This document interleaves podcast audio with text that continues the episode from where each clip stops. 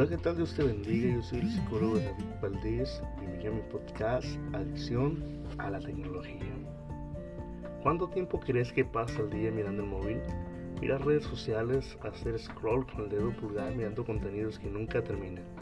Desbloquear la contraseña docenas de veces cada hora y sobre todo una constante sensación de una ansiedad. ¿Cómo se relaciona la ansiedad con el uso de la tecnología? ¿Cómo superar la adicción a la tecnología? Hoy en día es habitual mirar el móvil casi de forma constante.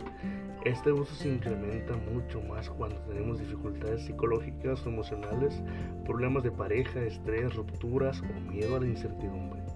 Vivimos con esas dificultades y sentimos que mirar el móvil nos da un respiro, una sensación de alivio temporal, pero es realmente un alivio o forma parte de una necesidad creada por una adicción tecnológica. La adicción tecnológica es su relación con la ansiedad o al malestar de hoy en día un problema muy frecuente, de tal forma que incrementa tus dificultades, te dificulta el descanso, la organización y especialmente la concentración.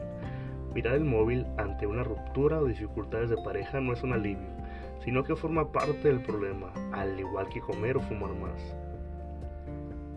Aunque creamos que es un problema de unos pocos, la inmensa mayoría de seres humanos vive con cierto grado de adicción tecnológica.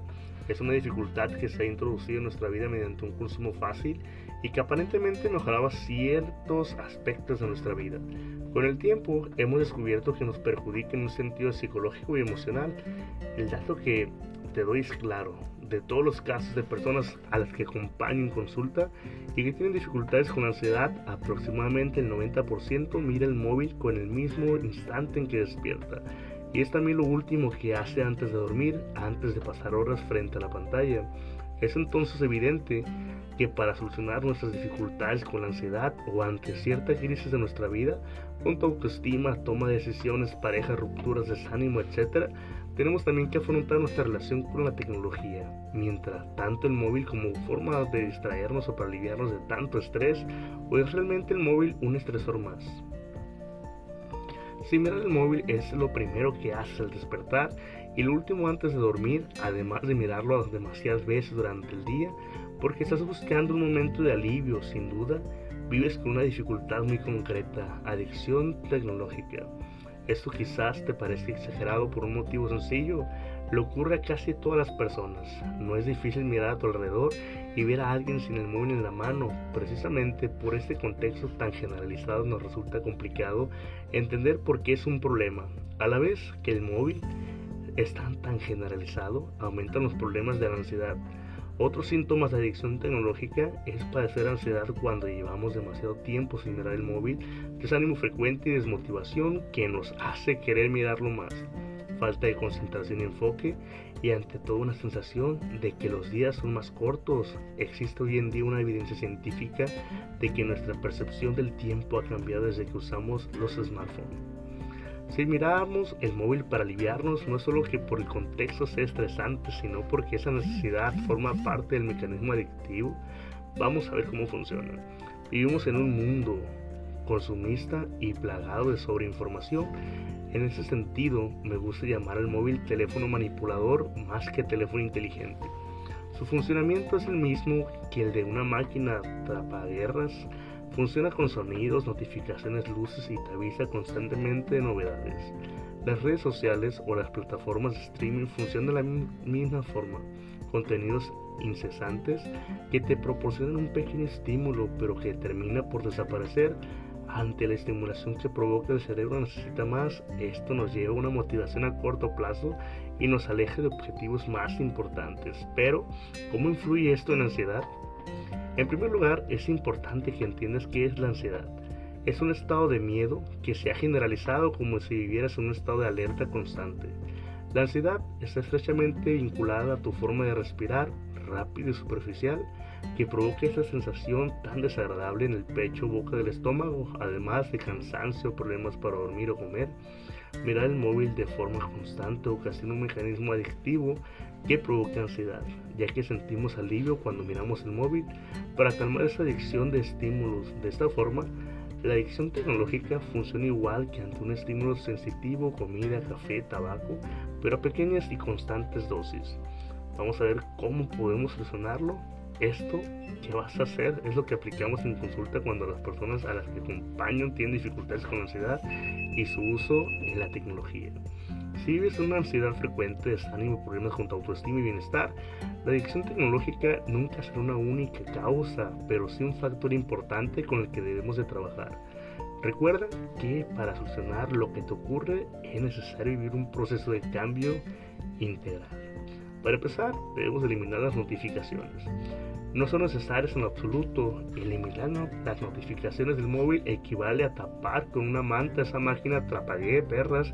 Si piensas que te resulta impredecible por trabajo, recuerda que trabajar con productividad no implica mirar el móvil constantemente. Quien lo hace tiene un problema de organización, productividad y eficiencia, sino mirarlo cuando es necesario realmente. Puedes agendar momentos concretos al día para mirar información importante. Eliminar las notificaciones de forma visual y sonora te ayudará a descansar. A su vez, es muy valioso que una contraseña completa con caracteres.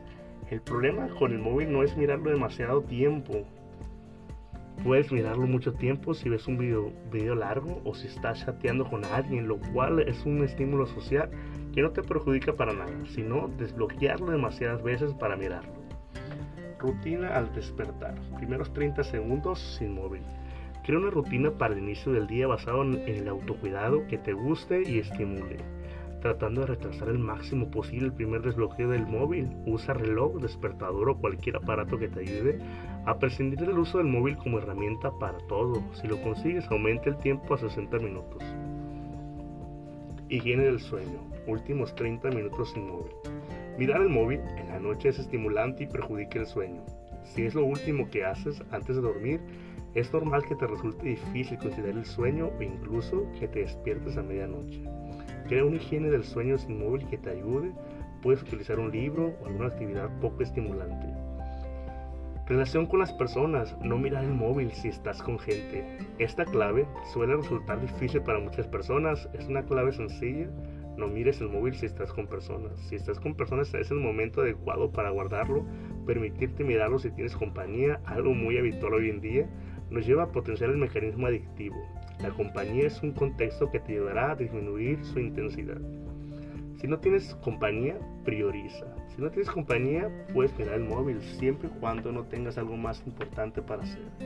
Prioriza tus objetivos y necesidades. Reserva el móvil para la última de ellas. Ganarás tiempo, bienestar y reducirás un poco la ansiedad que te genera. Sigue el momento, usa productivo. Usar el móvil puede ser productivo si lo decides, si no tienes compañía y has cumplido con tus prioridades. Puedes mirarlo, pero siempre y cuando sea para acciones productivas, comunicarte, educarte, incluso entretenerte, pero sin hacer un interminable scroll sobre las redes sociales.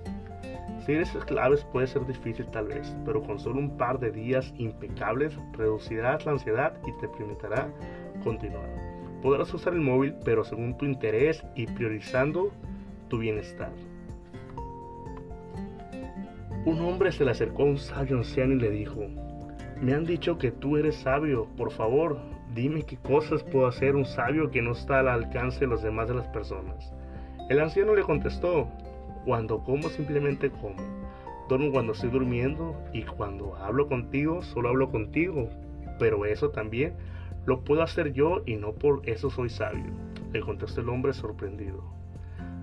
Yo no lo creo así, le replicó el anciano, pues cuando duermes recuerdas los problemas que tuviste durante el día o imaginas lo que podrás tener al levantarte. Cuando comes estás planeando lo que vas a hacer más tarde y mientras hablas conmigo piensas en qué vas a preguntarte o cómo vas a responderme antes de que yo termine de hablar. El secreto es estar consciente de lo que hacemos en el momento presente y así disfrutar cada día, minuto del milagro de la vida. Recuerda que yo soy David Valdés, espero que hayas disfrutado mi podcast Adicción a la Tecnología. Deseo que tengas una vida ricamente bendecida. Marcas promocionadas en este podcast. Taquitos a vapor Marlene, los mejores taquitos a vapor. Ven y compruébalo. Cuenta con taquitos de maíz, taquitos de harina, aguas frescas, servicio para eventos y pide recoge. Comunícate al número 6681-246102. Encuéntralos en la entrada principal de la Universidad de los Mochis. recuerda visitar a amigos de Taquitos a Vapor Marlena. Yo soy David Valdés, deseo que tengas una vida ricamente bendecida.